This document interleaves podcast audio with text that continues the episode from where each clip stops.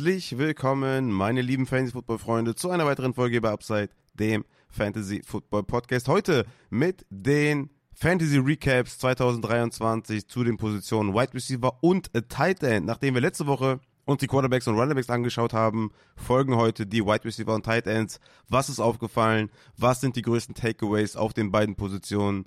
Welche Spieler haben überrascht? Welche Spieler haben enttäuscht? Wir haben eine Menge Mailback-Fragen zu beiden Positionen dabei. Natürlich reden wir heute noch kurz über die Divisional Round. Ich denke, viele von euch haben schon andere Podcasts gehört im NFL-Bereich und ja, da wurde das wahrscheinlich schon ausführlich auseinandergenommen. Aber kurz noch meine Eindrücke vielleicht zum Spiel oder zu den Spielen und ein kurzer Outlook vielleicht auch zu den Conference Championship Games. Wir haben heute Mittwoch, den 24.01. Damit unüblicherweise eine Verspätung bei der Veröffentlichung der Folge. Hintergrund des Ganzen ist, dass ja eine schlimme Sache passiert ist im Verwandtenkreis und ich konnte mir aufgrund dessen ja mir keine Zeit äh, freiräumen bezüglich der Aufnahme, weil meine Frau und ich einfach ja es nicht geschafft haben, da irgendwie einen Termin zu finden, wo ich hier mal ein bis vier Stunden äh, mir Zeit nehmen kann für die Aufnahme, für die Nachbearbeitung und so weiter. Vorbereitet war schon alles. Ich bin jetzt auch ready to work und ähm, bin auch fertig, aber ähm, ja, es ist es ist etwas, äh, wie gesagt, äh, ich will auch nicht zu, ich will auch nicht näher drauf eingehen es ist auf jeden Fall etwas sehr Schlimmes passiert und das hat äh, die ganze Familie mitgenommen. Und daher war einfach auch viel Trubel, viel ja, Bekannte besuchen, wie soll ich das sagen, viel Trauer natürlich auch, aber auch eben einfach mehr Familien beisammen sein und ich musste mich da so ein bisschen, oder ich musste den Podcast so ein bisschen hinten dran stellen. Ja, das hat uns auf jeden Fall alle zurückgeworfen. Also es handelt sich hier nicht um, um meine Frau oder Kinder, ne, oder unmittelbar jetzt hier, aber schon halt enger Verwandtenkreis und ja, wie gesagt, ich will jetzt nicht zu nah drauf eingehen, aber war schon, war schon, war schon, ähm, ja, wie soll ich sagen, war schon, schon eine taffe Sache, deswegen, ja, ähm, hatte jetzt die letzten Tage einen etwas anderen Fokus, als jetzt einen Podcast aufzunehmen. Äh, deswegen äh, konnte die Folge jetzt nicht wie gewohnt am Dienstagmorgen kommen, beziehungsweise vom Montag auf Dienstag, sondern kommt jetzt einfach Mittwochabend. Ich hoffe da auf Verständnis, aber ich denke mal, dass jeder das nachvollziehen kann. Tatsächlich aber weiß ich gar nicht, ob ich heute dann die Wide Receiver und Tight Ends schaffe, wegen den ganzen Mailbacks. Kann auch sein, je nach fortgeschrittener Zeit, ob ich dann einen Cut mache und nur die Wide Receiver Position heute behandle und dann vielleicht in ein, zwei Tagen nochmal mich an die Tight Ends ransetze und das aufnehme, weil ich halt nicht weiß, ne, kriege gleich einen Anruf, sind wir hier gleich bei einer Stunde und ich bin noch gar nicht bei den Tight Ends und so weiter. Ich kann es jetzt noch nicht genau ganz einschätzen, deswegen jetzt schon mal eine kleine Vorwarnung dass der Podcast eventuell auch in zwei Teile geteilt ähm, werden könnte. Aber ich will das Ganze jetzt auch nicht hier runterziehen, ähm, einfach nur eine kurze Erklärung für euch. Und ich würde sagen, um die Stimmung wieder zu heben, gehen wir rein in die Divisional Round. Da hatten wir ja einige sexy Games. Zum Beispiel die Texans bei den Ravens. 34 zu 10 haben die Ravens sich im Endeffekt durchgesetzt waren auch das klar bessere Team. EPA per Play im 85. Percentile, die Ravens, die Texans nur im 13. Percentile. Lama Jackson auf einem sehr, sehr starken Niveau, natürlich auch vor allem durch seine Big Plays. Die Explosive Play Rate lag im 78. Percentile bei den Ravens, bei den Texans nur im 37. Percentile. Und Lamar Jackson hat ja sowohl EPA per Pass als auch EPA per Rush sehr gut performt. Einmal im 84. Percentile, einmal im 79. Percentile. Ja, und das hat äh, CJ Stroud leider komplett ausgestochen, der leider in diesem Bereich nur im 23. Percentile lag bei EPA per Press und EPA per Dropback im 25. Percentile. Also ganz klare Sache im Endeffekt gewesen. Zur Halbzeit war es noch knapp, aber dann haben die Ravens aufgedreht und Lamar Jackson hat die Ravens souverän in die nächste Runde geführt. So richtig souverän war es im nächsten Spiel dann nicht, ne? Green Bay Packers bei den San Francisco 49ers 24 zu 21 für die 49ers. Jordan Love und Brock Purdy haben sich echt ein geiles Battle geliefert. Wobei man ja sagen muss, dass die ersten drei Viertel von Brock Purdy sehr, sehr schlecht waren. Aber auch dort wurden natürlich Touchdowns erzielt über die Luft. Aber gerade gegen Ende des Spiels fand ich den dann doch noch etwas souveräner, hat dann die Plays besser ausgeführt. Jordan Love hat ja eigentlich, kann man fast sagen, bis halt zum letzten Play, wo er die Interception geworfen hat, eigentlich ein geiles Spiel geliefert. Ne? Hat ein Top-Spiel gemacht, Jordan Love. Du musst auch einfach mal bei den Niners da dranbleiben in so einem Spiel, in so einem wichtigen Divisional Round Spiel. Es war einfach am Ende ziemlich knapp. Kleinigkeiten haben dazu geführt, dass die Packers das nicht gewinnen konnten. Aber auch hier, es gibt im Football keine unverdienten Sieger oder selten. Und letztendlich hat sich dann Brock Purdy mit seinen offensiven Waffen durchgesetzt und ja, spielen dann im Conference Championship Game gegen die Detroit Lions, die sich mit 31 zu 23 gegen die Tampa Bay Buccaneers durchgesetzt haben. Auch das Spiel war lange Zeit knapp. Im Endeffekt muss man sagen, dass die Lions mit 0,17 EPA per Play mit 81. Percentile gegen 0,05 58. Percentile gegen die Buccaneers relativ deutlich in diesem Falle durchgesetzt haben. Success Rate lagen die Lions im 94. Percentile, dahingegen die Buccaneers im 69. Percentile. Jared Goff mit einem soliden Spiel, hatte wenig Fehler, zwei Touchdowns geworfen, 287 Passing Yards, das Spiel verwaltet, wenn es drauf ankam, auch wichtige Downs umgesetzt und vor allem meiner Meinung nach Jamir Gibbs hier ein X-Faktor gewesen. Neun Carries für 74 Yards plus den langen Touchdown-Run, vier Receptions für 40 Yards, einige First Downs dabei gewesen. Jamie Gibbs hatte echt ein tolles Spiel und über die Luft hast du halt bei den Lions diese Konstante mit Amon Ross Brown, der wieder 77 Receiving Yards hatte, plus Touchdown, wieder einige First Downs gefangen hat, plus Sam Laporta, der neun Receptions hatte für 65 Yards auf Tight End. Trotz, ja, wahrscheinlich Verletzung, die er immer noch mit sich schleppt. Also die Lions haben eine gewisse Baseline in der Offense. In der Defense hapert es halt so ein bisschen. Hier konnte ja, Baker Mayfield auch einige Akzente setzen auf jeden Fall. 349 Passing Yards, drei Touchdowns, allerdings auch zwei Interceptions, wobei eine ja so ein bisschen auch auf Mike Evans ging. Aber Baker ja eben mit einer tollen Saison und hat sich da einen neuen Vertrag auf jeden Fall erkämpft. Aber es hat am Ende dann eher nicht gereicht gegen die Detroit Lions, obwohl Mike Evans wieder top performt hat mit 147 Receiving Yards und Touchdown. Also da kann man weiterhin, glaube ich, gut drauf vertrauen, auf diese Kombination Mayfield und Evans, wenn denn alle auch wieder bei den Buccaneers dann 2024 landen werden. Das letzte Spiel der Division Round war dann Kansas City Chiefs bei den Buffalo Bills und ja, was soll man sagen? 27 zu 24 für die Chiefs, für Patrick Mahomes und mal wieder ist Endstation bei Mahomes, der einfach vom Talent her, von seinen Tools her, in meinen Augen der beste Quarterback aller Zeiten sein wird, wenn er seine Karriere so weiter fortführt. Er spielt einfach auf einem unfassbaren Niveau, macht das Beste aus seinen Möglichkeiten. Das ist einfach wirklich Wahnsinn, wie die auch in verschiedenen Umständen im Spiel scoren, ja, sobald sie unter Druck sind, legen sie nach. Wenn sie die Chance bekommen, davon zu ziehen, machen sie es. Es ist wirklich unglaublich. EPA per Play waren die Chiefs im 91. Percentile, Success Rate im 90. Percentile, Yards per Play im 99. Percentile, Explosive Play Rate im 98. Percentile. Josh Allen hat einfach das Problem, dass er selber auf einem tollen Niveau ist und auch die Bills haben eigentlich ein tolles Spiel gemacht, aber sie spielen halt regelmäßig dann gegen Patrick Mahomes und der ist einfach ein unfassbarer Spieler. Ich bin echt froh, dass ich in so einer Zeit jetzt hier mit ihm zusammen die NFL verfolge, weil das ist ein purer Genuss. Und letztlich hat einfach nicht viel gefehlt, mal wieder für die Bills, ja, wie man das so kennt in den letzten Jahren. Es hat wieder nicht viel gefehlt, aber dann halt dieser Mist Field Goal. Natürlich ein, ja, ein unspannendes Ende, ne, weil dann, damit war ja quasi klar, dass das Spiel durch ist, so gut wie natürlich. Ähm, aber hier hätte man schon gerne ein Field Goal gesehen dann 27 zu 27 und dann mal schauen, ob Mahomes dann mal wieder ein Winning Drive davon fährt. Oder halt, ob irgendwas Überraschendes passiert, Interception oder Fumble oder so und dann wieder die Bills am Start sind. Ja, ich glaube, im Endeffekt hatten die Bills auch echt Glück, fast schon würde ich sagen, dass Michael Hartman da auch noch den Fumble hingelegt hat in der Endzone. Was meiner Meinung nach auch eine berechtigte, berechtigte Strafe ist, wenn man da in der Endzone fummelt, dass man halt den Ball wegbekommt, weil das ist halt die Endzone. Ne? Die Endzone ist eine besondere Zone im ganzen Feld und so sollte auch behandelt werden, meiner Meinung nach. Also soll ja wohl auch geändert werden, aber es ist da nochmal gut ausgegangen für die Bills, dass sie da nochmal den Ball zurückbekommen haben. Und im Endeffekt, wie gesagt, Patrick Mahomes ist halt einfach the next GOAT. Ne?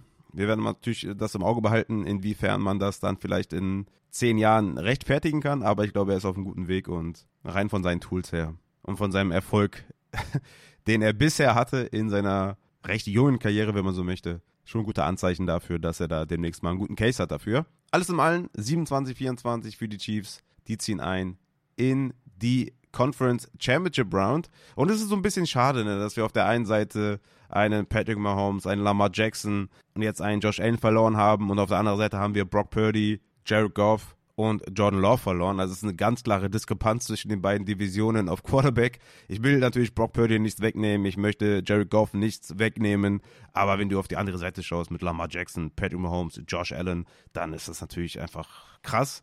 Aber Die NFL ist in zwei Divisionen aufgeteilt und wir werden dann mal sehen, welche Division da am Ende die Nase vorne hat. Ich hatte auf jeden Fall wie immer richtig Spaß an den Spielen. Ich hatte ja zwischendurch auch Besuch vom guten Shivas. War auf jeden Fall sehr, sehr geil. Ich bin also eher der Alleine-Gucker, ne?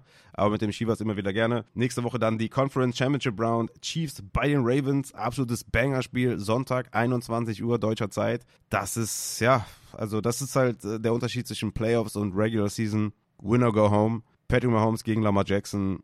Also viel geiler kann es halt auch gar nicht kommen, glaube ich. So wie äh, Lamar performt momentan, so wie Mahomes performt momentan. Das, das sollte, also es verspricht einfach ein brutales Game zu werden. Ich habe da richtig Bock drauf. Bin sehr gespannt, was da abgeht. Dann am Sonntagnacht um 0.30 Uhr deutscher Zeit Lions bei den 49ers. Auch hier, ja, mit den Performances der Niners, ja, also vielleicht ist hier, ist hier eine Tür offen für die Lions. Ne? Vielleicht haben sie Antworten. Vielleicht können sie mit ihren explosiven Spielern was reißen. Ich meine, wenn Debo Samuel ausfällt bei den Niners, fehlt halt eine sehr, sehr wichtige explosive Gefahr für die Offense, für Brock Purdy, der natürlich Debo Samuel after the catch äh, am Boden immer wieder Big Plays auflegen kann. Sollte der ausfallen, äh, ausfallen, dann könnte ich mir vorstellen, dass das hier gar nicht so klar wird. Allerdings sehe ich da die Niners am Ende vorne und bei Chiefs Ravens gehe ich natürlich mit Patrick Mahomes, obwohl es mir da eigentlich äh, ja aus neutraler Sicht egal ist. Ich mag beide Franchises, also sowohl die Chiefs, also eigentlich auch nur wegen Mahomes, weil ich den einfach so geil finde. Und die Ravens, die haben halt ein geiles Wappen, geile Farben, geilen Quarterback, also da kann man auch eigentlich wenig haten. Deswegen mh, mm, wenn die Ravens da weiterkommen und am Ende den Super Bowl holen, bin ich damit völlig fein. Ich denke, der Super Bowl wird dann Chiefs gegen die Niners sein. Und ja, das ist natürlich auch ein Banger-Spiel mit Kai Shanahan im Finale wird es nie langweilig, würde ich sagen. Und ja, meine lieben Fantasy-Football-Freunde, ihr könnt mir gerne mal sagen, was euer Favorite Super Bowl-Matchup wäre. Ich glaube, es kann nur geil werden. Kurzer Hinweis in eigener Sache, bevor wir dann zum Recap der Wide Receiver kommen. Ihr könnt unten in der Folgenbeschreibung gerne mal das Feedback Dokument ausfüllen, Feedback zur Saison 2023, Verbesserungsvorschläge, was hat euch gefallen, was hat euch nicht gefallen. Gerne mal ausfüllen und wenn ihr Interesse habt, im Upside-Team zu landen, Upside zu unterstützen, mitzuwirken an verschiedenen Schrauben, könnt ihr auch gerne das Formular da ausfüllen.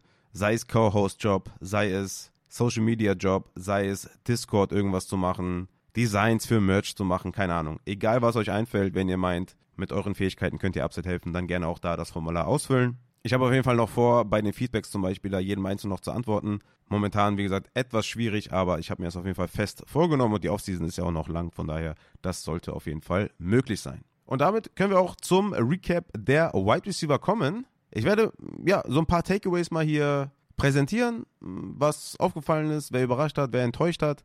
Und dann werde ich am Ende noch ein paar Mailback-Fragen beantworten. Und das sind richtig, richtig interessante Fragen. Deswegen habe ich da auch keine Frage aussortiert, weil ich die alle cool fand und deswegen könnte es halt auch sein, dass dieser Wide Receiver Teil relativ ausführlich wird. Aber ich denke, damit werdet ihr kein Problem haben. Genau, letzte Woche hatten wir uns ja angeschaut, wie die Running Backs so performt haben in der ADP und das verglichen, wie sie in Points per Game abgeschlossen haben. Hier nochmal vielleicht zur Erinnerung, 8 von 12 Running Backs, die als Top 12 Running Backs vom Board gegangen sind, sind gebastelt. Nur vier Running Backs der Top 12 gedrafteten Spieler konnten ihre ADP bestätigen. Und da eignet sich das natürlich, hier mal sich anzuschauen, wie das bei den Wide Receivers aussah. Von den Top 12 gedrafteten Wide Receivers waren sechs Wide Receiver, die gebastelt sind und damit eben auch sechs Wide Receiver, die ihre ADP bestätigen konnten. Also wie gesagt, bei Running Backs sind 8 von 12 gebastelt, auf Wide Receiver 6 von 12 gebastelt. Auch wenn man vielleicht auch argumentieren könnte, dass ein Justin Jefferson, der eine ADP von Wide Receiver 1 und Overall 1 hatte, im Endeffekt abgeschlossen hat als Wide Receiver 5 in Points per Game mit 15,4 Punkten. Auch hier diskutieren könnte, ob das nicht ein Bust war. Natürlich nach Overall Points war er ein Bust. Nach Overall Points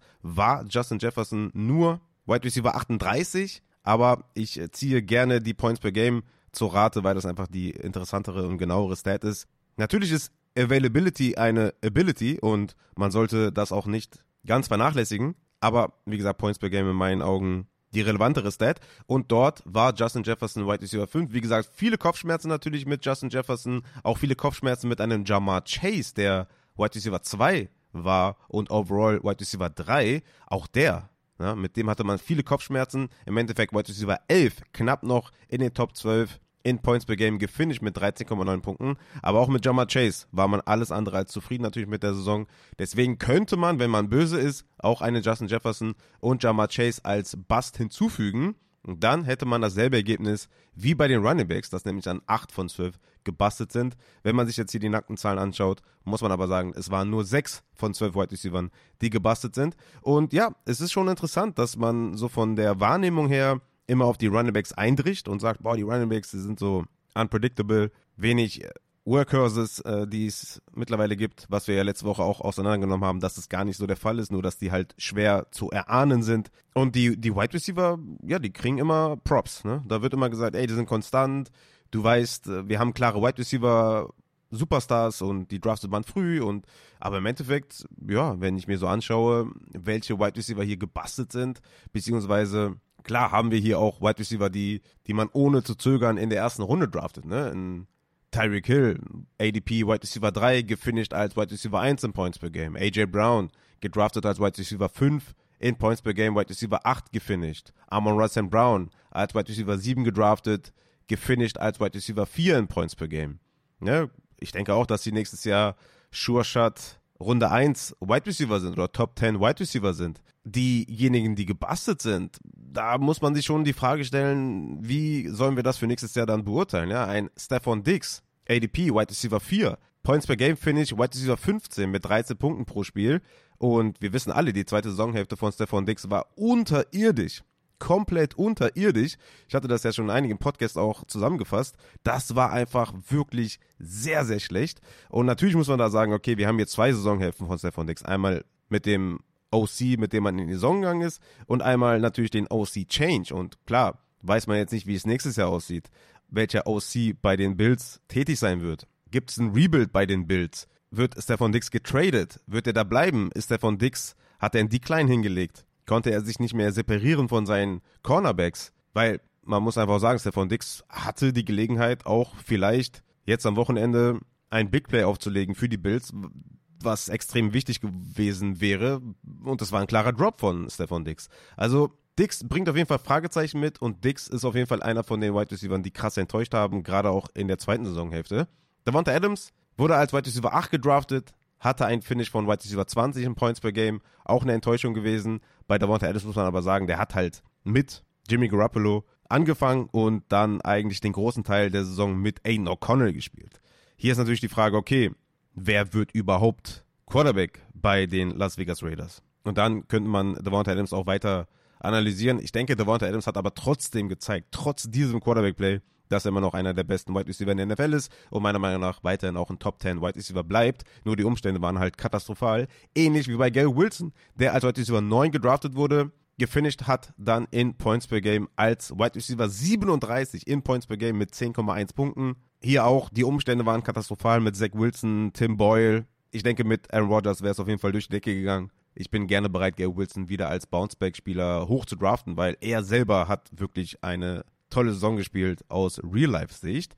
Cooper Cup wurde als Wide Receiver 10 gedraftet wegen seiner Injury, die er zu Beginn der Saison hatte. Hat dann abgeschlossen als Wide Receiver 25 im Points per Game, auch er war ein Bust. Jalen Waddle wurde als Wide Receiver 11 gedraftet, hat dann als Wide Receiver 23 im Points per Game gefinisht. Chris Olave wurde als Wide Receiver 12 gedraftet, hatte ein Finish von Wide Receiver 22 im Points per Game. Also auch hier bei den Wide Receivers viele Fragezeichen, wie ich finde, viele Spieler, die man neu evaluieren muss, viele Offenses, die man neu evaluieren muss. Man hatte es zum Beispiel bei Jalen Waddle, er war immer so ein High-End-2-Spieler, hat dann wirklich dieses Jahr nicht performt. Ja, Tyreek Hill ist die klare Eins. Man kann einfach auch sagen, dass Jalen Waddle keine 1B ist, keine High-End 2, sondern einfach eine 2, eine gute 2.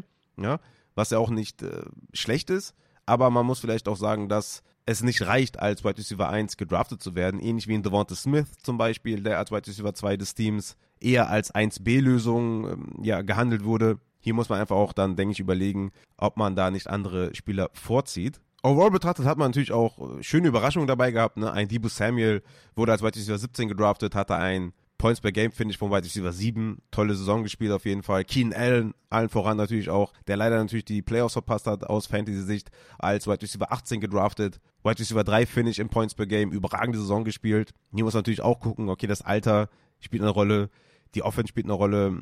Gibt es einen neuen Rookie vielleicht in den ersten Runden, der gedraftet wird? Was ist mit Mike Williams etc.? Bleibt also auch abzuwarten in meinen Augen. Brandon Ayuk hatte eine tolle Saison, als Wide Receiver 20 gedraftet, Wide Receiver 12, Finish in Points per Game, einige Big Plays dabei gewesen, hat sich nochmal als Wide Receiver, glaube ich, weiterentwickelt. Ist ein richtiger Wide Receiver 1 eines Teams. Er ist einfach, er bringt ein Komplettpaket mit, hat Highlight Catches dabei, hat Touchdowns dabei, ist einfach ein toller Wide Receiver und hat sich einfach nochmal, glaube ich, entwickelt. DJ Moore hatte eine tolle Saison als Wide Receiver 22 gedraftet.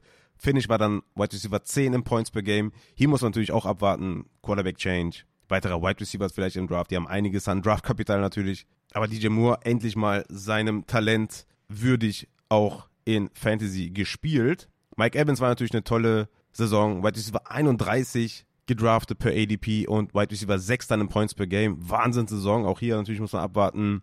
Wie sieht es aus dann nächstes Jahr? Kommt Baker Mayfield zurück? Kommt Mike Evans zurück? Ne, wie sieht die Offense aus? Etc. etc. Und ähnlich wie bei den Running Backs muss man sagen, dass das Waferwire einfach mega entscheidend war. Ein Kyron Williams, ein Raheem Mostert, ein Devon Achan, ein von mir aus auch Montgomery, die man natürlich nicht vom Waiver bekommen hat, aber die halt sehr spät gingen. Da könnte man wirklich sehr, sehr, sehr leicht einfach einen Vergleich nehmen zu den Wide Receivers. Ja, da hast du einen Puka Nakua out of nowhere. Du hast einen Nico Collins, den du spät gedraftet hast. Du hast einen Tank Dell, der auch übrigens eine tolle Saison gespielt hat. Ein Jaden Reed, den du irgendwann vom Waiver geholt hast. Also auch hier ganz klar auch, das Waiver Wire war entscheidend, die Late Round Picks waren entscheidend. Wenn du einen von diesen Late Roundern gedraftet hast, dann hattest du einen immensen Vorteil in den Ligen. Und das natürlich nicht von der Hand zu weisen bei beiden Positionen. Also wie gesagt, abschließend würde ich sagen, dass sowohl Running Back als auch Wide Receiver dieses Jahr eine hohe Bust Rate hatten. Wie gesagt, wenn man böse ist und Justin Jefferson und Chase auch als Bust-Kandidaten sieht, kann man sogar sagen, dass sowohl Running Back als auch Wide Receiver 8 von 12 gebastelt sind von den Top 12 Spielern und dass man einfach ja von den mit Late Roundern und Wafer Wire Upside Spielern, dass man da einfach ein bisschen abhängig von war und dass wenig Spieler, wenig Elite Spieler ihre ADP bestätigt haben. Und ich nehme ja immer Points per Game. Das heißt, Verletzungen sind da eigentlich ausgenommen. Ja? Nick Chubb, gut, den kann man so als einen der wenigen gar nicht bewerten. Aber sonst muss man sagen, dass das auf beiden Positionen recht enttäuschend war. Das zeigt auch der Consistency Score der Top 36 Flex-Spieler, also Running Back und Wide Receiver. Ich habe Titans da rausgenommen. Und wie gesagt, viele Wide Receiver kriegen diese Vorschusslorbeeren, dass die in Sachen Konstanz, in Sachen Consistency viel besser liefern. Und das habe ich mir mal angeschaut. Und da sieht man halt, dass die Top 12 Spieler im Consistency Score sieben Running Backs waren und fünf Wide Receiver. Natürlich bei den Running Backs muss man ganz klar sagen, dass das out of nowhere Spieler waren, wie in Kyron Williams, wie in Raheem Mostert, Montgomery. Ähm, denke ich mal, war auch eine Überraschung, dass der so viel da reinfrisst und so viel sieht. Also drei von den Running Backs auf jeden Fall eine große Überraschung. Bei den Wide Receivers war es dann ein Tyreek Hill, ein CD Lamb, ein Amon Ross Brown und ein Keenan Allen plus DK Metcalf, von dem man das so ein bisschen auch erwarten konnte. Ich finde, bei den Running Backs mit Rashad White, Montgomery, Mostard, Kyle Williams waren das schon mehr Überraschungen, aber im Endeffekt haben die Running Backs, wenn man das Flex-Score nimmt, in den Consistency-Score einfach überwogen mit 7 zu 5. In den Top 24 in Sachen Consistency Score waren 10 Running Backs dabei, 13 Wide Receiver, ein Tight End habe ich noch mit reingenommen, weil das ein Fun Fact so ein bisschen ist. Aber 10 Runningbacks und 13 Wide Receiver, weil man natürlich auch mehr Wide Receiver hat, die mehr sehen, die mehr Snaps sehen, die mehr Routen laufen, die mehr Opportunity haben natürlich, weil es mehr Wide Receiver Sets gibt. Ja, es gibt ja nicht nur einen Wide Receiver eines Teams, der was sieht. Ja, natürlich jetzt hier dieses Jahr ein schlechter Vergleich, weil wir haben zwei Miami Runningbacks und zwei Lions Running Backs, die äh, toll performt haben. Deswegen ist das dieses Jahr ein bisschen schwer zu vergleichen. Oder äh, ja, Ausnahme bestätigt die Regeln so ein bisschen, ne?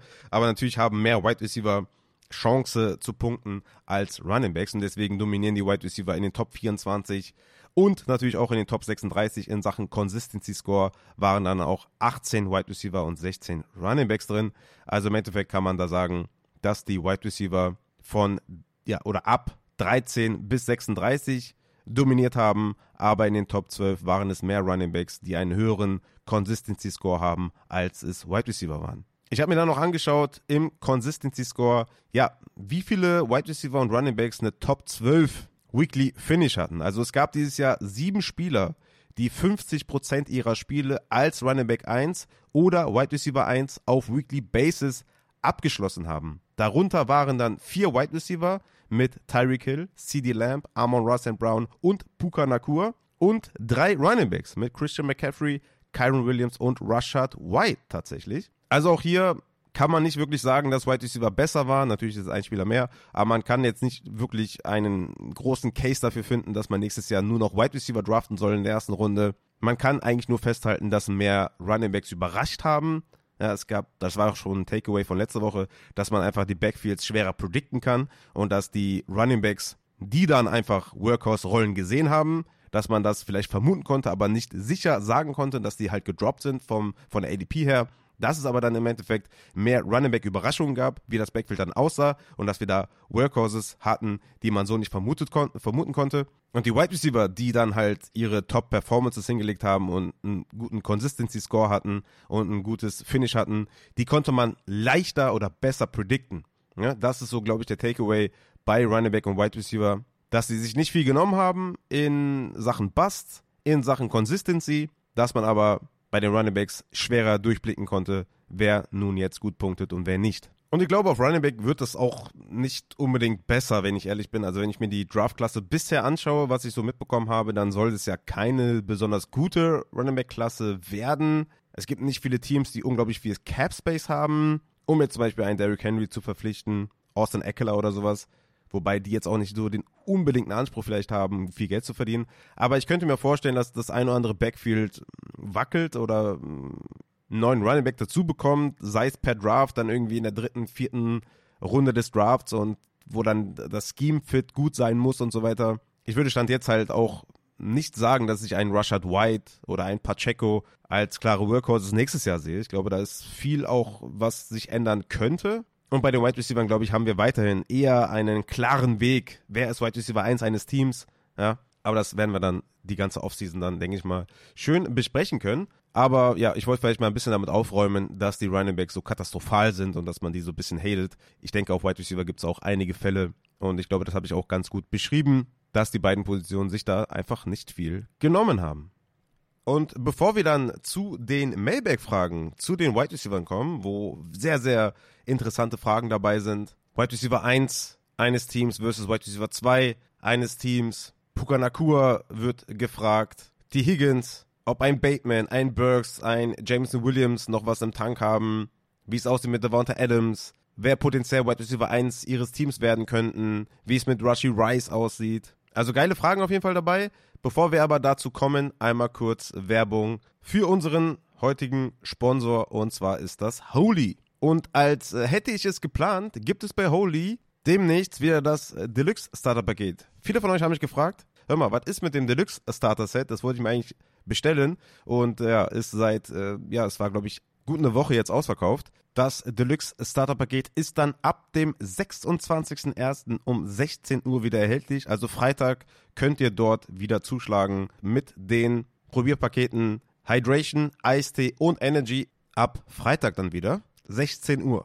Und bei den Hydration Drinks gibt es tatsächlich auch zwei neue Geschmäcker, die übrigens auch im Deluxe Starter Probierpaket bei den Hydration Drinks dabei sind. Also auch eigentlich ein geiles Feature von Holy, dass sie das da direkt dazu packen. Und zwar ist das zum einen Cranberry Hydration und Peer Hydration. Peer ist Birne übrigens. Ich bekomme die jetzt auch die nächsten Tage als Probierpaket und äh, werde mir das dann auf jeden Fall mal reinziehen und euch dann Feedback geben.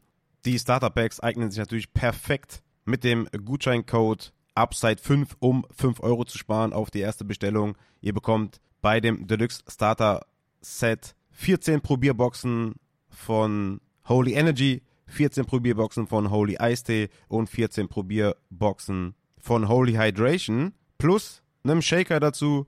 Ich bin total überzeugt von Holy, deswegen auch die Partnerschaft. Ich habe mich da ja so ein bisschen auf die Energy Drinks ein bisschen versteift und äh, die so ausführlich getestet und bin einfach, ja, ich, ich kann ja gar nicht sagen, wie äh, begeistert ich davon bin. Der Geschmack bei den Energies ist unglaublich. Der Wachmacheffekt ist richtig geil. Also das müsst ihr auf jeden Fall abchecken. Ich habe da natürlich auch meine klaren Favoriten, aber bisher habe ich noch keinen Geschmack gefunden, der mir nicht geschmeckt hat. Aber auch die Eisteesorten sind, darf man eigentlich auch nicht hier vernachlässigen.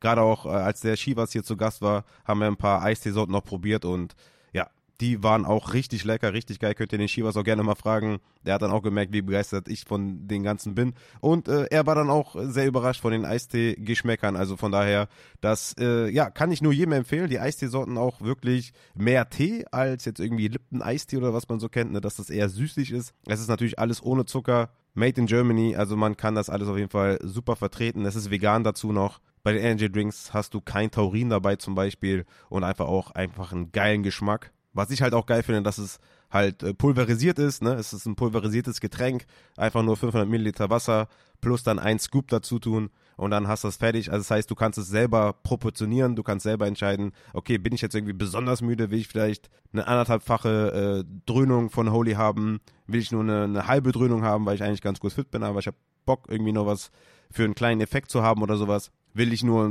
für einen Geschmack, für eine 1 Liter Flasche vielleicht ein bisschen Flavor haben, kannst du auch ein Viertel oder ein Fünftel von Holy nur nehmen. Also es ist dosierbar, total geil, total lecker. Deswegen checkt das gerne ab. Jetzt unten den Affiliate-Link von Upside benutzen. Ihr könnt, wenn ihr vielleicht die Probierpakete schon durch habt und wisst, okay, den und den Geschmack möchte ich haben, könnt ihr auch, wenn ihr die großen Pakete bestellt, auch Upside als Code benutzen, dann bekommt ihr 10% auf eure Bestellung. Ihr könnt ja zum Beispiel auch das Starter-Set nehmen, plus nochmal ein, zwei Boxen dazu. Dann spart ihr 10% mit dem Code UPSIDE. Wenn ihr 5 Euro sparen möchtet, dann UPSIDE 5 einmal als Rabattcode eingeben. Klar, über einem Bestellwert von 50 Euro ist natürlich der Code UPSIDE, wo ihr 10% spart, sinnvoller. Für die ganzen Probierpakete eignet sich auf jeden Fall zum Einstieg der Rabattcode UPSIDE 5. Da spart ihr dann 5 Euro. Und dann einfach genießen und gerne Feedback geben. Bisher aus der Community nur Liebe bekommen. Natürlich, der ein oder andere Geschmack hat vielleicht nicht gefallen. Dafür halt die anderen Geschmäcker, ne? Geschmäcker sind verschieden. Aber bisher habe ich jetzt noch kein schlechtes Wort über Holy gelesen oder gehört. Von daher checkt das gerne ab. Die Links sind unten in der Beschreibung. Kommen wir dann also zu den Mailback-Fragen auf Wide Receiver. Und wir sind jetzt schon bei knapp einer halben Stunde. Ich denke mal, dass die Mailbacks auch dann so noch 15 Minuten gehen werden. Und ich denke, dass es vielleicht sinnvoller ist, ja, aufgrund der Umstände aktuell hier bei uns, dass ich dann vielleicht die Tight Ends nochmal separiert aufnehme. Aber das auf jeden Fall noch vorm Sonntag dann rausbringe. Eventuell vielleicht sogar morgen oder so. Aber mir ist das irgendwie gerade lieber, wenn ich den Tight End Teil dann separat aufnehme. Aber wir kommen zu den Maybachs und starten bei TSG Pato. Draftet man nächstes Jahr klare Wide Receiver 1, wie zum Beispiel Pittman, Evans, Keenan Allen, Olave, DJ Moore und Cooper etc. über gute zweite Wide Receiver ihres Teams. Dieses Jahr im Draft gingen Waddle, Smith und Higgins ja teilweise vor den oben genannten. Und ich habe mir das mal angeschaut, habe mir die äh, genannten Spieler angeschaut in Sachen Points per Game, in Sachen Targets, Targets per Game, Target Share, AR Share, Receptions, Yards, Touchdowns und so weiter und so fort und habe die mal miteinander verglichen. Zunächst muss man festhalten, dass man hier nicht generell einen Wide Receiver 2 eines Teams mit einem Wide Receiver 1 eines anderen Teams pauschal vergleichen kann. In deinem Beispiel reden wir von neun verschiedenen Offenses, neun verschiedene Quarterbacks, neun verschiedene Umstände. Da kann man nicht sagen, dass man prinzipiell dies oder das machen soll. Und in deinem Beispiel ist es ja so, dass zum Beispiel ein Chris Olave, Wide Receiver 1 der New Orleans Saints, versus Devonta Smith und Jalen Waddle, jeweils Wide Receiver 2 ihres Teams, fast die gleichen Points per Game erzielt haben. 11,6 Points per Game für Chris Olave, 11,7 Points per Game für Devonta Smith und 11,6 Points per Game für Jalen Waddle. Man könnte hier also schon den Case in zwei Fällen machen, dass man die Wide Receiver 2 des Teams über einem Wide Receiver 1 mit Chris Olave nimmt. Ist jetzt sehr vereinfacht und sehr stumpf. Tatsächlich ist das aber auch der einzige Fall. Und ich würde sogar Jalen Waddle über diesen beiden Wide Receivers im Draft nehmen. Deswegen schauen wir uns vielleicht nicht nur die Points per Game an, sondern schauen uns vielleicht mal etwas anderes an, was einen besseren Überblick gibt zu deinem Beispiel. Und zwar ist das die Opportunity. Ich habe mir die Opportunities mal angeschaut für diese Wide Receiver in Sachen Targets per Game, Target Share und Air Yard Share. Und tatsächlich hat in deinem Beispiel, also mit Jalen Waddle, Devonta Smith und T. Higgins, die wirklich früh gingen dieses Jahr im Draft, nämlich an 11, 13 und 15 bei den Wide Receivers, jeweils Top 32 overall, hat keiner von denen als High-End Wide Receiver 2 des eigenen Teams eine höhere Opportunity gesehen als die Wide Receiver 1 ihres Teams mit Keenan Allen, Michael Pittman, Chris Olave, Amari Cooper, DJ Moore und Mike Evans. Also die Wide Receiver aus deinem Beispiel, was echt krass ist und was deine Vermutung so ein bisschen unterstreicht. Ja, also deine Fragestellung ist ja so ein bisschen äh, darauf abgezielt, dass man das nicht machen sollte, einen Wide Receiver 2 eines Teams über einen Wide Receiver 1 eines Teams zu draften.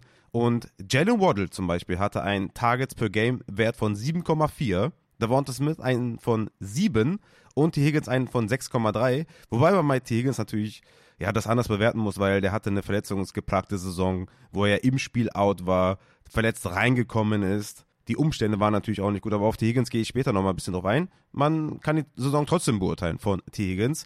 Jedenfalls hatten alle von diesen Wide Receivers, also die High-End Wide Receiver 2 ihres Teams, und das waren auf jeden Fall Waddle, Devonta Smith und T. Higgins. Godwin, Lockett oder auch Mike Williams ging ja deutlich später und kann man meiner Meinung nach da jetzt nicht reinpacken, weil du hast ja bewusst auch diese Spieler genommen, weil die halt früh gingen. Und von denen hat es halt keiner geschafft, einen Mike Evans, einen DJ Moore, Amari Cooper, Chris Olave oder Pittman, Keen Allen in Targets per Game zu übertreffen. Mike Evans hatte 8 Targets pro Spiel, DJ Moore 8,1, Amari Cooper 8,5, Chris Olave 9, Pittman 10, Keen Allen 11,5. Das sind natürlich absolute Elite-Werte. Auch beim Target Share kommt T. Higgins, Devonta Smith und Jaden Waddle nicht an die Wide Receiver 1, Amari Cooper, Mike Evans, Chris Olave, DJ Moore, Pittman und Keen Allen ran.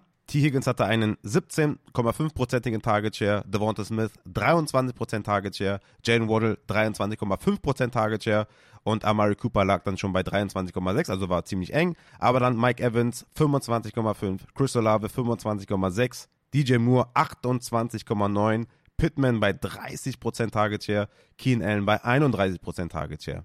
Auch in Sachen Air Share haben wir ja einen deutlichen Unterschied zwischen Devonta Smith, Jaden Waddle und den anderen Wide Receiver 1. Devonta Smith lag bei 34% Air Share, Jaden Waddle bei 34% Air Share. Und dann kommen wir zu einem äh, Drop-Off nach Pittman, der auch nur bei 34,4% liegt. Aber dann haben wir mit Amari Cooper 39%, DJ Moore 40%, Olave 41%, Keen Allen 41% und Mike Evans 44%. Also die kommen in Sachen Opportunity Share in der Luft nicht an die Wide Receiver 1 dran. Das ist schon eine besondere Erkenntnis auf jeden Fall, dass die Opportunity nicht annähernd bei den Wide Receiver 1 ihres Teams lag. Da kamen die Wide Receiver, also die High-End Wide Receiver 2 des Teams nicht dran. Interessanter Fact auf jeden Fall. Und abgesehen von den Points per Game und abgesehen von Touchdowns, die auch weitestgehend volatil sein können oder auch Receiving Yards können volatil sein. Also bei Targets, Targets per Game, Target Share, Air Share, wirklich ein großer Unterschied zwischen den High-End Wide Receiver 2 und dadurch natürlich auch deine Frage, draftet man nächstes Jahr klarer Wide Receiver 1 wie Pittman, Evans, Keen Allen über diesen High-End 2 würde ich Stand jetzt sagen, ja. Auch mit dem Tiebreaker, weil es wird dann natürlich sehr eng irgendwann, ob man einen Spieler X über Spieler Y nimmt. Ja, man, braucht, man muss Argumente sammeln und ein Tiebreaker kann auf jeden Fall sein, dass man sagt, der ist der Wide Receiver 1 des Teams. Der hat einen klaren Weg zu Targets. Der hat einen klaren Weg zu Targets per Game, zu Target Share. Ja, ein Target Share kann natürlich auch immer hoch sein, ne, klar, also dass jetzt ein Michael Pittman 30% Target Share hat, hätte man vielleicht irgendwie vermuten können, dass es dann auch 10 Targets per Game sind, das ist schon echt wild. Also das könnte echt auf jeden Fall die Edge sein und ich bin auf jeden Fall gewillter, einen Wide Receiver 1 des Teams höher anzusiedeln im Vakuum oder wenn man vielleicht auf die Low-End Wide Receiver 1 des Teams geht, als dann die High-End Wide Receiver 2 des Teams mit Waddle, Devonta Smith und T. Higgins, die natürlich auch alle drei eine schlechte Saison gespielt haben. Und ja, ist natürlich da auch leicht, dann die down zu graden. Aber an sich, der Process, einen klaren Wide Receiver 1 eines Teams darüber zu sehen, ich glaube, da kann man auf jeden Fall diese Saison eine Lehre draus ziehen und im Zweifel dann diese auch drüber draften. Auch wenn man jetzt hier natürlich auch das unfairerweise ein Keen Allen, ein Pittman, ein DJ Moore, ein Mike Evans, die haben natürlich krass overperformed ihre ADP. Ja, dass man da jetzt diese Beispiele nimmt, tut auch ein bisschen weh, aber der Prozess dahinter ist halt, das waren klare Spieler, die die Eins sein sollten. Natürlich hatten die auch ihre Flaws, ja, Mike Evans mit Baker Mayfield, mit äh, Canales auf, auf OC. Wie wird das funktionieren? Es hat krass funktioniert, aber die Zweifel waren berechtigt. DJ Moore hat nie wirklich richtig funktioniert in Fantasy. Wegen den Umständen hat er mit Justin Fields gespielt was ja eigentlich darauf hinauslaufen sollte, dass das nicht geil ist. Michael Pittman mit Anthony Richards mit einem Rookie Quarterback, wie wird das funktionieren? Auch da berechtigte Zweifel. Keenan Allen mit einem hohen Alter, mit Mike Williams, mit Quentin Johnson, der in der ersten Runde gedraftet wurde, wie wird das funktionieren? Ne? Also man hatte da natürlich äh, seine Zweifel, aber ich glaube, man kann für 2024 schon auch dann immer mal gerne einen Case machen, dass wir hier einen Wide Receiver 1 haben in einer Offense, die vielleicht dann noch separiert zu betrachten ist, auf jeden Fall. Ne? Nicht Wide Receiver 1 versus Wide Receiver 2 ist immer gleich. Ja, man muss dann schon auch den Kontext bilden. Aber ich sehe auf jeden Fall den Weg oder die Frage von TSG Pato und würde da schon auch sagen, dass die Wide Receiver 1 im Zweifel höher oder besser bewertet werden sollten, weil die Opportunity ganz klar auf der Seite von den Wide Receiver 1 waren in Sachen Targets per Game, Target Share und Air Share. Und das ist einfach eine wichtige Stat und das sollte man dann für 2024 berücksichtigen. Die nächste Frage ist von hervorragend. Wie draftet man Puka Nakua in einer Redraft? Ist er ein Top 10 Wide Receiver? Was wird aus T. Higgins? Ja, Puka Nakua natürlich eine der riesen Überraschungen dieses Jahr. Overall Wide Receiver 6 gewesen, in Points per Game Wide Receiver 9, 14,6 Punkte pro Spiel, 154 Targets, 9,6 Targets per Game, 28% Target Share, 32% Air Yard Share, 101 Reception, 1445 Yards, 5 Touchdowns in seiner Rookie-Season, also Touchdowns gar nicht so krass gewesen. Trotzdem Opportunity krass, Efficiency krass in seiner Rookie-Season. Unglaublich. Und ich hatte bei Puka Naku auch immer das Gefühl, der wird immer besser. Also das war schon teilweise krass, was der After the Catch macht, wie stabil der gegen Tackles ist und so. Also unfassbare Saison und kann man gar nicht hoch genug hängen, das Ganze. Und ich habe mir mal die Zahlen angeschaut von Puka Nakur und ich habe hier nicht wirklich irgendwas gesehen, wo ich sage, mm, Achtung, das und das. Ja? Achtung, der hat 13 Touchdowns gefangen, expected waren nur 4. Achtung, der hatte 101 Receptions, predicted oder expected waren nur 30. Ja? Also das, ich habe da nicht viel gesehen. Ja? Die Targets, da war er Top 7 unter den Wide Receivers, Target Share Top 10, Targets per Route Run Top 6, Yards per Route Run Top 6, Points per Game war er, wie gesagt, Wide Receiver 6, Expected Points per Game war er Wide Receiver 8, also eine kleine Diskrepanz, aber völlig okay. Bei den Receptions eine ganz kleine Differenz zu den Expected Receptions. Bei den Touchdowns hatte er 6, Expected waren 7,7, also da eigentlich äh, ja, underperformed. Also ich sehe hier absolut gar nichts, was gegen Puka Nakur spricht. Vielleicht Cooper Cup, dass Cooper Cup während der Saison einfach noch verletzt war und mit der Verletzung halt gespielt hat. Würde ich aber auch nicht ganz gelten lassen, weil Puka Nakua outside, inside, überall eigentlich gewonnen hat und einfach ein unglaublich guter Wide Receiver ist. Er ist jetzt kein Jefferson, ne? er ist kein CD Lamp oder so, aber ich würde den schon in dieser Top 12 Range sehen. Und wir haben natürlich viele gute, talentierte Wide Receiver, deswegen ist dann auch ab einem gewissen Punkt einfach ja, äh, sagen wir mal, so ein, so ein Tier-Drop, aber in einem gewissen Tier sind einfach viele gute Spieler dabei. Ein DJ Moore, ein Gary Wilson, ein Devante Adams oder so. Und die würde ich auch alle wirklich auch in einer Range nennen. Und Fantasy-wise ist es eigentlich ähnlich, ja. Du hast Fantasy-wise, denke ich mal, eine klare Spitze bei den Wide Receivers mit einem Justin Jefferson, mit einem Tyreek Hill, mit CD Lamb, mit Amon Ross. Brown. Ich würde noch Jama Chase und AJ Brown mit reinnehmen, wegen ihrem enormen Ceiling. Ich denke, dass die Top 6 vergeben ist bei den Wide Receivers mit den eben genannten und dass du dann eigentlich ab Wide Receiver 7 bis überspitzt gesagt Wide Receiver 15 eine Gruppe von Spielern hast, wo man argumentieren kann, dass Puka Nakua ein Top 10 Wide Receiver ist. Ich habe jetzt hier zum Beispiel einen DJ Moore, Puka Nakua, Keenan Allen, Gary Wilson, Devonta Adams und Mike Williams in den Top 12. Außerhalb der Top 12 habe ich momentan Debo Samuel, Stephon Dix, wie gesagt, das wird ein interessanter Case zu Stephon Dix insgesamt in der ganzen Offseason, Brandon Ayuk, Cooper Cup und dann habe ich am Ende noch Rushy Rice äh, ähm, auf der 17 momentan. Und ich finde, dass man da auf jeden Fall ähm, Cases bringen kann für den einen oder anderen, aber dass ein Puka Nakur Top 12 ist, sollte eigentlich locked in sein. Weil ich hier kein, keine Werte gesehen habe, die für eine Regression sprechen, dass der weniger Punkte machen wird nächstes Jahr, dass der weniger eingesetzt wird nächstes Jahr. Denn auch die Spiele mit Cup waren richtig gut. Ja, also fünf Spiele mit Cup und Puka Nakua hatte Cooper Cup 44 Targets, Puka Nakua 43 Targets, Cup 32 Receptions, Nakua 28 Receptions, Cup 344 Yards, Nakua 521 Yards, Cooper Cup 4 Touchdowns, Nakua 2 Touchdowns, Cooper Cup 90 PPR Points, Nakua 99 PPR Points. Also auch mit Cup hat er dominiert. Natürlich werden beide koexistieren, Cooper Cup und Puka Nakua, aber ich glaube, aufgrund des Alters, die kleinen vielleicht auch bei Cooper Cup, sollten wir nächstes Jahr mit Puka Nakua in dieser Offense gehen, mit Stafford, der überrascht, also meiner Meinung nach überrascht hat, auch wie er gespielt hat. Stafford hat eine unglaublich gute Saison gespielt und deswegen sehe ich den Wide Receiver 1 der Rams und das ist für mich Puka Nakua mit seiner unglaublichen Effizienz und After the Catch Ability Catchpoint und so weiter und so fort. Und er hatte 10 Drops dieses Jahr, das ist der höchste Wert übrigens gewesen. Also ich glaube, der könnte sich vielleicht noch ein bisschen steigern und 2024 als ja, Top 12 Wide Receiver vom Board gehen. Von daher, ja, bin ich dabei, hervorragend. Let's go, Puka Nakua. Aber man muss auch sagen, dass diese Range, wie gesagt, ich habe sie jetzt von 7 bis 17, dass ich die relativ eng sehe. Ne? Von DJ Moore bis Rushy Rice, denke ich mal, könnte man da für viele einen Case finden. Und man muss einfach immer im Auge behalten, dass es die Rookie-Season von Puka Nakua war und dass wir hier eine hohe Sample Size haben von seiner Rookie Season und dass man einfach nur davon ausgehen kann, dass er besser wird. Also von daher Top 10, Top 12 sehe ich ihn auf jeden Fall. Die zweite Frage von hervorragend war, was wird aus T. Higgins? Ja, interessante Frage.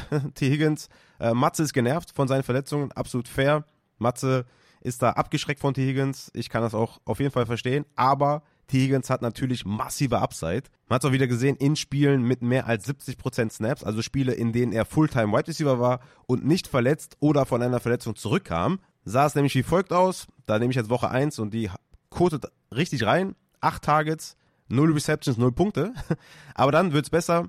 12 Targets, 8 Receptions für 25 Fantasy-Punkte, 8 Targets, 2 Receptions für 3 Fantasy-Punkte, 9 Targets, 8 Receptions für 15 Fantasy-Punkte, 3 Targets, 3 Receptions für 5 Fantasy-Punkte, 4 Targets, 2 Receptions für 8 Fantasy-Punkte und dann 8 Targets, 4 Receptions für 20 Fantasy-Punkte, 8 Targets, 5 Receptions für 23 Fantasy-Punkte. Also viel Boom-Bust, klar, wie bei vielen Wide Receivers übrigens. Da könnte man auch den äh, momentanen Teammate Jama Chase noch mitziehen.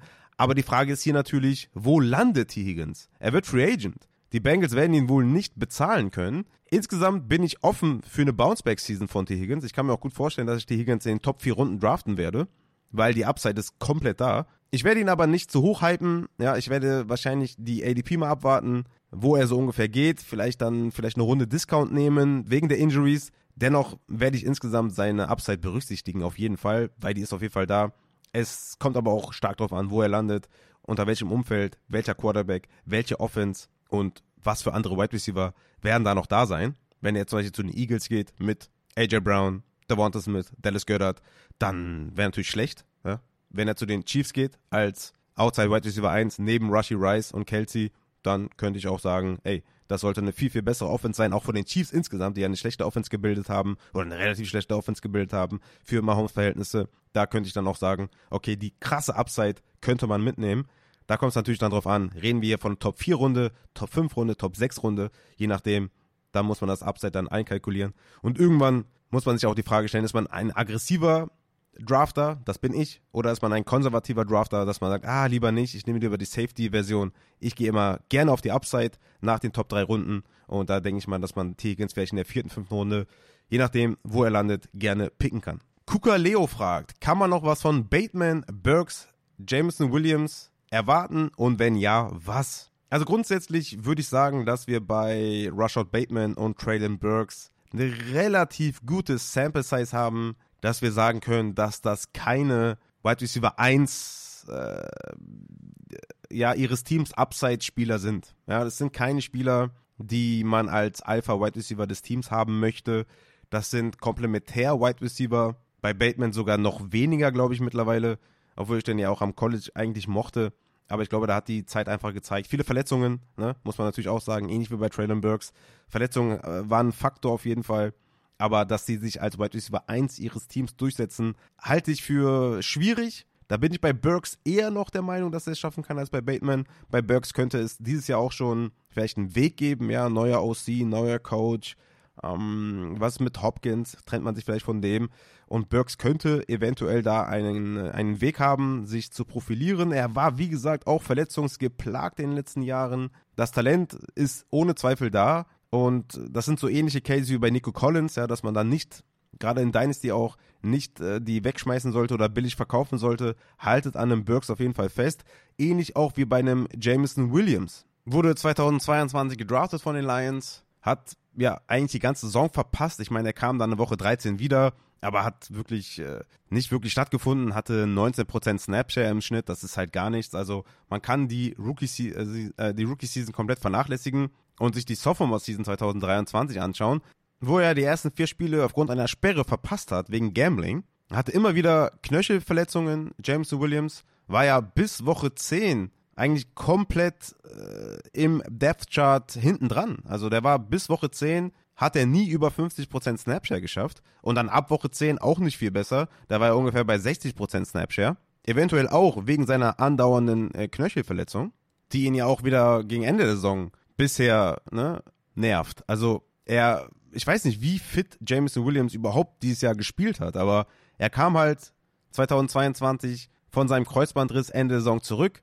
hat dann 2023 den Anfang der Saison verpasst, hatte immer wieder Knöchelverletzungen. Was an Sample Size soll man jetzt hier nehmen von Jameson Williams? Er war irgendwie nie so richtiger Fulltime Wide Receiver, obwohl ja Platz wäre outside, ja? Also normalerweise müsste Jameson Williams vom Talent her der klare Wide Receiver 1 outside sein. Ja, du hast Inside Amon Ra, du hast auf Titan Laporta. Es müsste genügend Platz sein als Outside Wide Receiver 1. Genügend Raum sollte da sein, um Big Plays aufzulegen, weil die Attention natürlich beim Titan ist, bei Amon Ra St. Brown. Also normalerweise sollte das hier ein richtig geiler Weg sein für James Williams zu performen. Aber ich glaube, er war bisher noch nicht so richtig fit und hat sich noch nicht richtig akklimatisiert an die NFL oder ist einfach ein Bust. Ne? Das kann natürlich auch sein, dass er gemessen an den Erwartungen ein Bust ist denn er war ja ein First-Round-Pick von den Lions.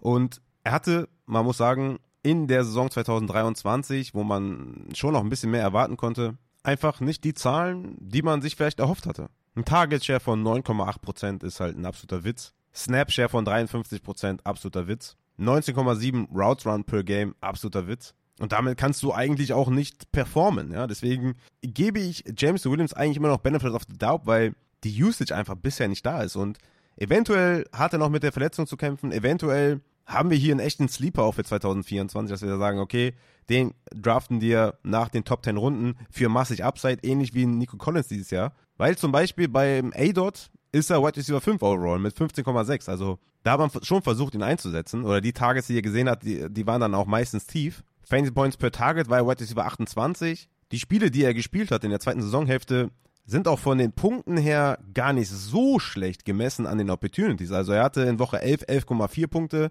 hatte natürlich einen Big Play dabei. Er hatte in Woche 12 6,1 Punkte, in Woche 13 9,5 Punkte, in Woche 15 6,7, in Woche 16 5,8, in Woche 17 8,5. Also er hatte immer wieder Highlight Plays, immer wieder Big Plays, aber er ist halt irgendwie in der Usage also ganz weit weg von einem Wide Receiver 3 oder so. Also das ist halt, das muss halt besser werden. Und ich glaube, dass das halt noch viel mit Verletzungen Gewöhnung an die NFL, Speed an der NFL, Körperbetonung und so weiter. Ich glaube, das hat damit noch viel zu tun. Oder, wie gesagt, James Williams ist einfach ein Bust. James Williams kann nicht performen. James Williams hat äh, Probleme mental, dass er einfach nicht abrufen kann. Dass er einfach, ja, wie soll ich sagen, nicht an sich arbeiten kann oder will. Kann natürlich alles sein, ja. Ich denke weiterhin, dass hier eine riesen Upside vorhanden ist. Vom Talent her sollte er auf jeden Fall besser spielen, eine höhere Opportunity sehen. Und ja, ein interessanteres äh, Fantasy-Asset sein, als er es tatsächlich jetzt gerade ist. Deswegen würde ich jetzt von denen, von Bateman, Burks und Jameson Williams sagen, dass ich von Jameson Williams eigentlich das meiste noch erwarte und dass ich den als ganz klaren Bounceback, Breakout-Player unter den dreien ganz klar vorne sehe. Danach Burks, danach Bateman. Ich glaube, dass Jameson Williams das Potenzial hat, ein Top 24 Wide Receiver zu sein. Burks eher Top 36 und Bateman dann halt alles danach. Das wäre so mein Outlook für die drei Wide Receiver. Dann haben wir Johann, der fragt, was machen wir mit Davante Adams? Sollte er im selben Umfeld wie die Saison bleiben? Ja, ich hatte eben schon Davante Adams so kurz angeschnitten, war in Overall Fantasy Points Wide Receiver 13 in Points per Game Wide Receiver 20, hatte 12,6 Points per Game, 167 Targets, Elite. 10,4 Targets per Game, Elite, 32% Target Share, 46% Air Share, 98 Receptions, 1100 Receiving Yards und 7 Touchdowns. Das sind gute Werte, wenn ihr mich fragt, wenn man berücksichtigt, dass das Ganze mit Aiden O'Connell die meiste Zeit war, plus noch ein bisschen Jimmy Garoppolo. Also die Umstände sollten sich ja eigentlich verbessern. Das war ja absolut schlimm. Ja, die Umstände waren schlimm mit Jimmy Garoppolo und Aiden O'Connell. Deswegen bleibe ich dabei, dass ich sage, Devonta Adams ist für mich weiterhin Top 12 Wide Receiver in Fantasy. Und ich kann mir nicht vorstellen, dass die Umstände gleich bleiben. Die Umstände werden sich ändern. Du wirst nicht in die Saison gehen mit Jimmy G oder Aiden O'Connell. Das kann ich mir nicht vorstellen.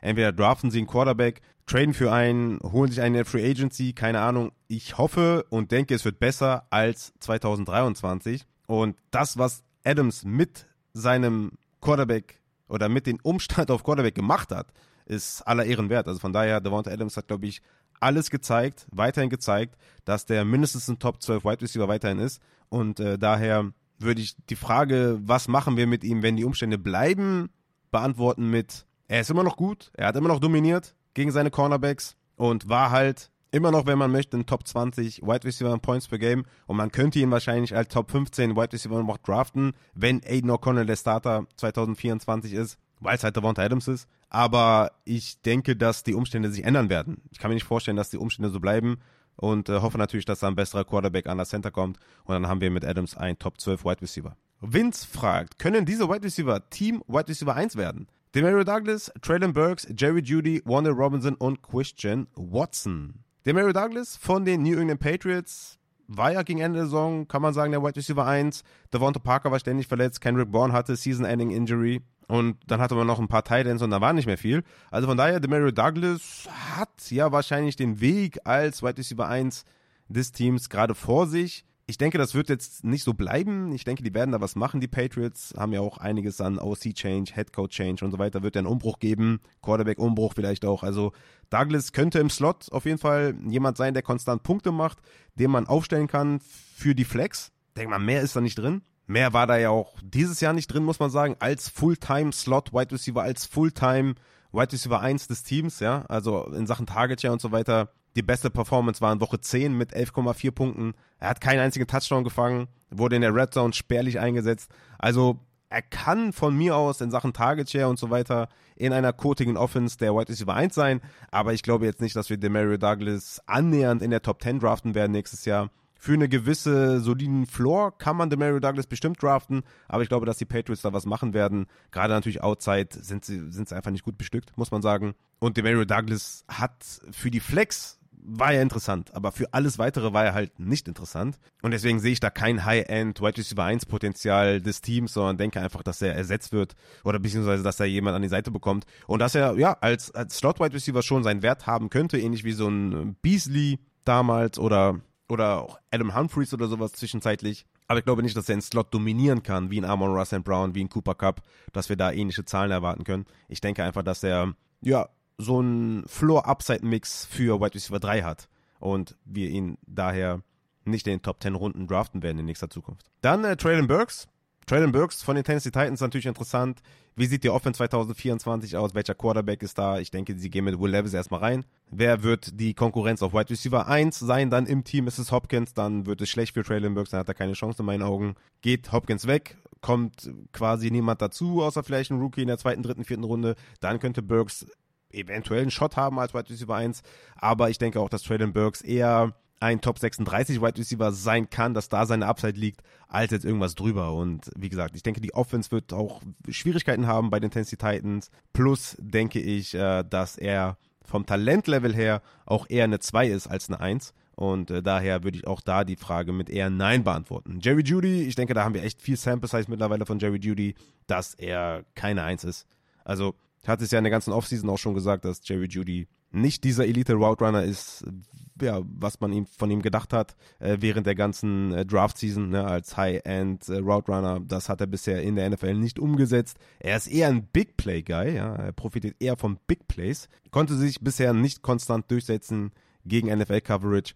Und ich denke, dass Sutton da eindrucksvoll gezeigt hat, dass er die Eins ist bei den Denver Broncos. Auch bei den Denver Broncos natürlich abwarten, wie sieht das Team 2024 aus? Ja, haben wir da weiterhin einen Cortland Sutton? Haben wir da überhaupt einen Jerry Judy weiterhin? Haben wir da, äh, welcher Quarterback spielt? Also das, also Jerry Judy als Wide Receiver 1 äh, irgendeines NFL-Teams auch eher schwierig, weil er sich bisher nicht durchsetzen konnte. Und wir haben eine ganz gute Sample Size eigentlich von Jerry Judy. Und da muss man ganz klar sagen, dass er als First Rounder gefailt ist oder gebastelt. Wanda Robinson von den New York Giants ist auch keine Eins. Hat auch keine Upside, glaube ich, für Wide Receiver 1. Ähm, die Offense stinkt natürlich. Daniel Jones wird wahrscheinlich wieder an der Center sein. Ähm, ja, vielleicht Target Share-wise die Eins bei den Giants. Okay, könnte ich mir irgendwie einreden. Aber ich hoffe doch, dass man da jetzt im Draft, wenn man denn nicht auf Quarterback geht, dass man da auf Wide Receiver geht. Und da gibt es ja einige schöne nach Marvin Harrison Jr., die man picken kann. Und deswegen Wanda Robinson, Wide Receiver 1 von den Giants, auch eher unrealistisch.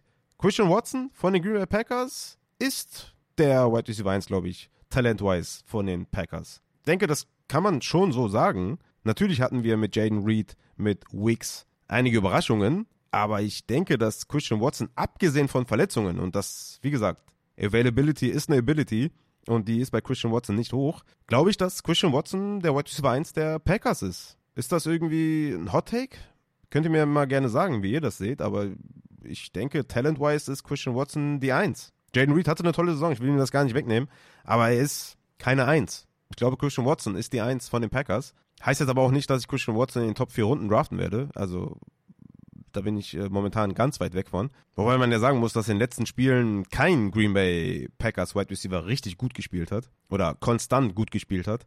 Das wird eine interessante Offseason auch bei den Packers, dass man da vielleicht viele Mäuler stopft und jeder so seine Rolle hat. Der Christian Watson als Big Play Guy, Jaden Reed als Debo Samuel kind of Spieler, Wicks irgendwie, den man in der Endzone sucht. Dann hast du noch Romeo Daubs dazu. Also es wird interessant, dieses Wide Receiver Trio, oder das sind eigentlich auch vier Spieler mit Daubs plus noch Tucker Craft und Musgrave. Also ja, insgesamt glaube ich, äh, haben wir Bock auf, jo auf Jordan Love, aber die Wide Receiver der Packers, die könnten halt alle eventuell, wenn sie zu früh gehen, eher so Basskandidaten sein, weil wir gesehen haben, dass viele Mäuler gestoppt werden. Aber ich glaube, Christian Watson ist der Wide Receiver 1 der Packers. Wie gesagt, heißt aber auch nicht, dass ich ihn als Wide Receiver 1 äh, des Teams irgendwie draften werde. Vielleicht drafte ich auch Jaden Reed vorher oder so, weiß ich jetzt noch gar nicht, aber ich denke, er ist momentan der Wide Receiver 1 der Packers. Dann haben wir Pascal und M2P, die eine Frage stellen zu Rushy Rice. Way too early ADP Prediction für Rushy Rice in Redraft und Rushy Rice Outlook, weil Kelsey declined und er Mahomes neuer Wide Receiver 1 ist oder weil Casey doch mal Großes was auf Wide Receiver macht. Also ich glaube insgesamt einfach, äh, wie sehe ich Rushy Rice? also, man muss hier natürlich die Saison in zwei Hälften teilen bei Rushy Rice. Vor der Bye Week von Woche 1 bis 9 war er eigentlich kein Faktor, sehr Touchdown-dependent. Er hatte ein Snap-Percentage von 46 Prozent, das ist halt, ne, also da muss man schon irgendwie in den Bereich von 70 Prozent oder so kommen, dass man jemanden ernst nehmen kann. Targets per Game lag bei 4,5, Receptions per Game lag bei 3,3. Damit bist du nicht fancy-relevant. Dann allerdings nach der Bye Week in den letzten sechs Wochen 78% Snaps per Game, 9,3 Targets per Game, 7,2 Receptions per Game, 28% Targets per Route Run, 27% Target Share, 25% Air Share und er war Wide Receiver 10 in Points per Game in den letzten sechs Wochen. Allerdings kann man sogar vielleicht sagen, er war nur Wide Receiver 10 in Points per Game und dass das schon sein absolutes Ceiling, sein absolutes äh, Upside ist. Und das ist auch kein schlechtes Upside, aber wenn ich mir so die Konkurrenz anschaue, wenn wir nach den Top 6, die ich eben schon angesprochen habe, mit Jefferson, Hill, Lamb, Amon Russell Brown, Chase und AJ Brown gehen, dann haben wir halt jemanden wie DJ Moore, Puka Nakur, Keenan Allen, Garrett Wilson, Devonta Adams, Mike Evans, Dibu Samuel, Stephon Diggs, Brandon Ayuk, Cooper Cup, Chris Olave, Amari Cooper, Jalen Waddle, DK Metcalf, Michael Pittman, Devonta Smith, T. Higgins, je nachdem, wo der landet. Es, es wird es wird tough für Rushy Rice, ja, dass man sagt, er ist ein Top 15 Wide Receiver, wird schwer, glaube ich. Ich denke, man kann ihn besser in der Range 20 bis 24, 17 bis 24, ja, ich sehe ihn eher da als jetzt wirklich eine Chance auf Top 10, auf Top 12. Wie gesagt, ob man jetzt ja von 12 bis 17 den da einpendelt, von 17 bis 20, von 20 bis 24. Ich bin da eher lower, als dass ich da aggressiver bin bei Rushy Rice weil ich glaube, dass Kelsey nicht krass declined ist. und weil ich glaube, dass die Chiefs was auf Wide Receiver noch machen werden. Ich meine, wenn sie jetzt wieder den Super Bowl holen mit, ja, mit diesem Wide Receiver Core, dann, ich meine, warum sollte man denen irgendwie raten, macht was, weil hat der funktioniert. Und ich glaube, das Einzige, was, was für Rushy Rice spricht, dass er vielleicht eine bessere Season hinlegt als jetzt, also ich meine, wie gesagt, die zweite Saisonhälfte war ja gut, ne? White Receiver 10 im Points per Game, ist auf jeden Fall respektabel. 9,3 Targets pro Spiel ist richtig gut. Und die Upside ist eigentlich, dass das Team besser wird, dass mehr Possessions, mehr Scoring Opportunities für Rushy Rice da sein könnten, als es 2023 der Fall war. Und dann natürlich der Faktor, er war ein Rookie, dass er in, in seiner Sophomore-Season nochmal einen Step nach vorne macht und dadurch halt nochmal mehr Upside bekommt. Ne? Aber wie gesagt, ich denke, dass er außerhalb der Top 12 anzusiedeln ist, eher Top 20 Wide Receiver. Und dann denke ich, reden wir hier eher so von der fünften Runde bei Rushy Rice. Zumindest denke ich das. Äh, ich denke, da sind vielleicht auch andere aggressiver. Aber ich würde jetzt eher mal predikten, dass so eine fünfte Runde für Rushy Rice realistisch ist und dass äh, Kelsey immer noch, ja, die Eins ist und dass eventuell zumindest mal ein capable Wide Receiver dazukommt. Also du hast ja mit Sky Moore, mit MVS, mit Tony absolut Code, ja. Also das waren ja keine Spieler, wo du sagst, ey cool, in Romeo Daubs, ja, der Bälle fängt, der jetzt nicht einen Drop hinlegt, einen nach dem anderen, den du vertrauen kannst. Ja, das ist ja, ein Romeo Daubs zum Beispiel wäre ja schon mal die klare 2 auf Wide Receiver neben Rushy Rice und würde ihm schon in gewisser Weise wehtun. Ja, also jetzt nicht komplett, dass Romeo Daubs da alles sieht, aber es würde ihm schon in gewisser Weise wehtun, ja. Und wenn sie da jetzt irgendwie vielleicht in der Free Agency im Draft jemanden finden, äh, wo man sagen kann, okay, da werden die Bälle verteilt auf Rice und auf den anderen Wide Receiver, dann würde das schon in gewisser Weise wehtun. Aber Rushy Rice hat halt auch gut performt, hat sein Ding gemacht, aber ist halt auch ein klarer Spieler, der, ähm, ja, in meinen Augen zumindest kein Wide Receiver 1 des Teams ist und auch den Slot nicht so dominieren kann wie ein Cooper Cup oder Amon Russell Brown als perfekte Beispiel oder Keen Allen natürlich, der das über Jahre gemacht hat. Ich denke, dass, dass da einfach ein Zwischending ist, dass er eher so ein Jalen Waddle Type-Off ist. Eher so ein Devonta Smith Type-Off ist, als dass er wirklich da dominieren kann. Und ich denke, dass ich ihn insgesamt vom Talentlevel nochmal eine ganze Ecke unter Jalen Waddle und Devonta Smith sehe. Die Upside bei Rushy Rice im Outlook ist meiner Meinung nach, dass er der Wide Receiver 1 von Mahomes ist dass kein weiterer Wide Receiver dazukommt und dass er einen Step nach vorne macht in der Sophomore-Season. Aber ich denke, dass er, oder für mich, talent-wise, ist er unter Jalen Waddle und Devonta Smith. Und die habe ich ja auch nicht in den Top 15 oder Top 18. Aber da müssen wir abwarten, wie wir da äh, die Chiefs sehen in äh, Sachen Wide Receiver Core. Meine Prediction ist eher so fünfte Runde. Ist way too early auf jeden Fall, aber das wäre so ähm, Wide Receiver 20, overall fünfte Runde sehe ich eher bei Rushy Rice als alles andere. Aber da bin ich vielleicht auch ja, zum, zum äh, jetzigen Zeitpunkt etwas konservativ.